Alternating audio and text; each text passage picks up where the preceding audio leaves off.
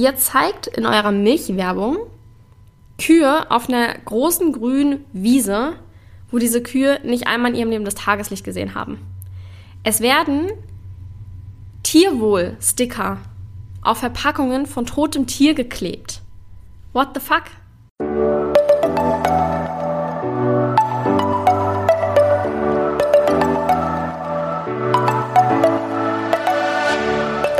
Moin und herzlich willkommen zu einer neuen Folge des Eat Pussy Not Animals Podcast, der Podcast, der dir den Einstieg in die vegane Ernährung erleichtern soll. Moin Freunde und herzlich willkommen zu einer neuen Podcast-Folge von mir. Es soll heute um ein etwas aktuelleres Thema gehen.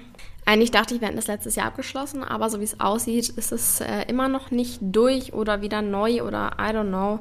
Wahrscheinlich habt ihr auch schon auf den sozialen Medien hm, davon mitbekommen. Und zwar möchte ich heute ein bisschen was zum Änderungsantrag 171 oder 171, ich weiß ehrlich gesagt nicht, wahrscheinlich 171. Ähm, ja, ein bisschen was dazu sagen, ein bisschen darüber informieren. Das ist ein Gesetzesentwurf, der im März 2021 verabschiedet werden soll, also in einem Monat. Ja, ich hoffe, wir können noch ein bisschen was dagegen tun, denn dieser Änderungsantrag besagt, dass die Verwendung von Begriffen für pflanzliche Milchalternativen eingeschränkt werden sollen. Soll, soll. Wir hatten das ja letztes Jahr im Oktober mit Veggie-Burgern, Veggie-Wurst und so weiter. Und da war ich sehr dankbar, dass das nicht durchgekommen ist und es weiterhin irgendwie so genannt werden darf. Und jetzt geht es halt um Milchalternativen. Wenn dieses Gesetz durchgesetzt wird, dann ist jegliche Verwendung von Begriffen die normalerweise im Zusammenhang mit Milchprodukten stehen, äh, auf Verpackung oder in der Werbung für pflanzliche Produkte verboten.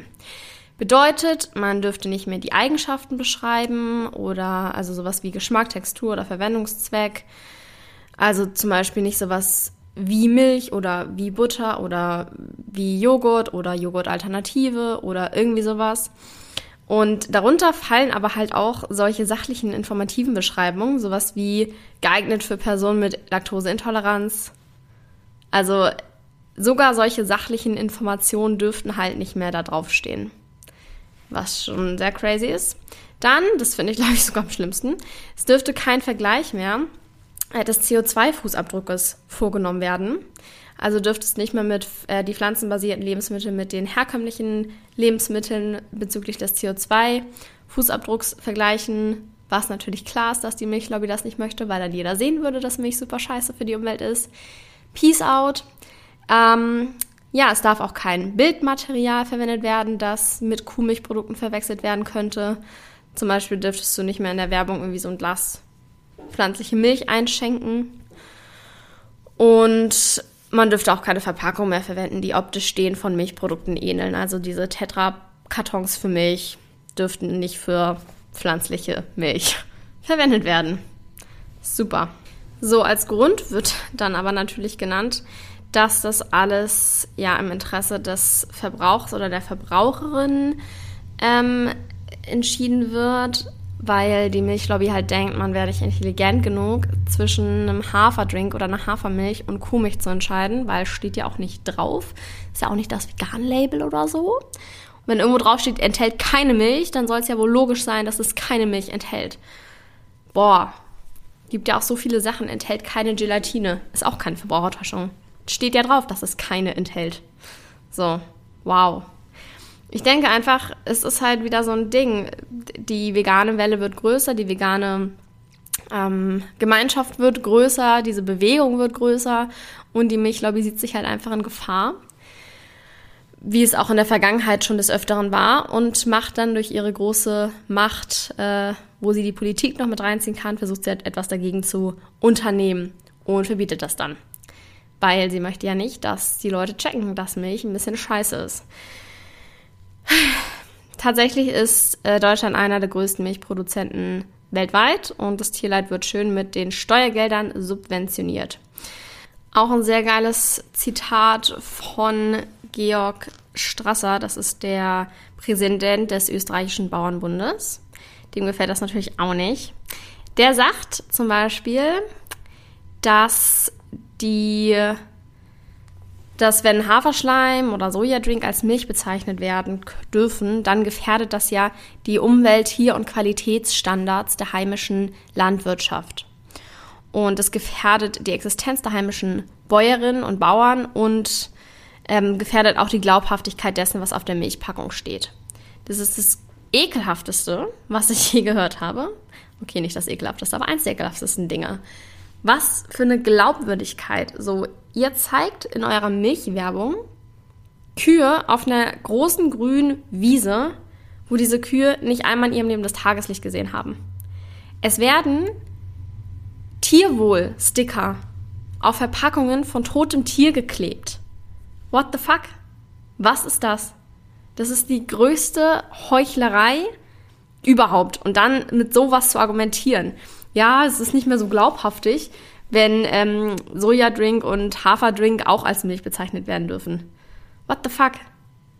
Erstmal wird es ja nicht als die Milch bezeichnet, sondern als Hafermilch oder Sojamilch pflanzliche Milch.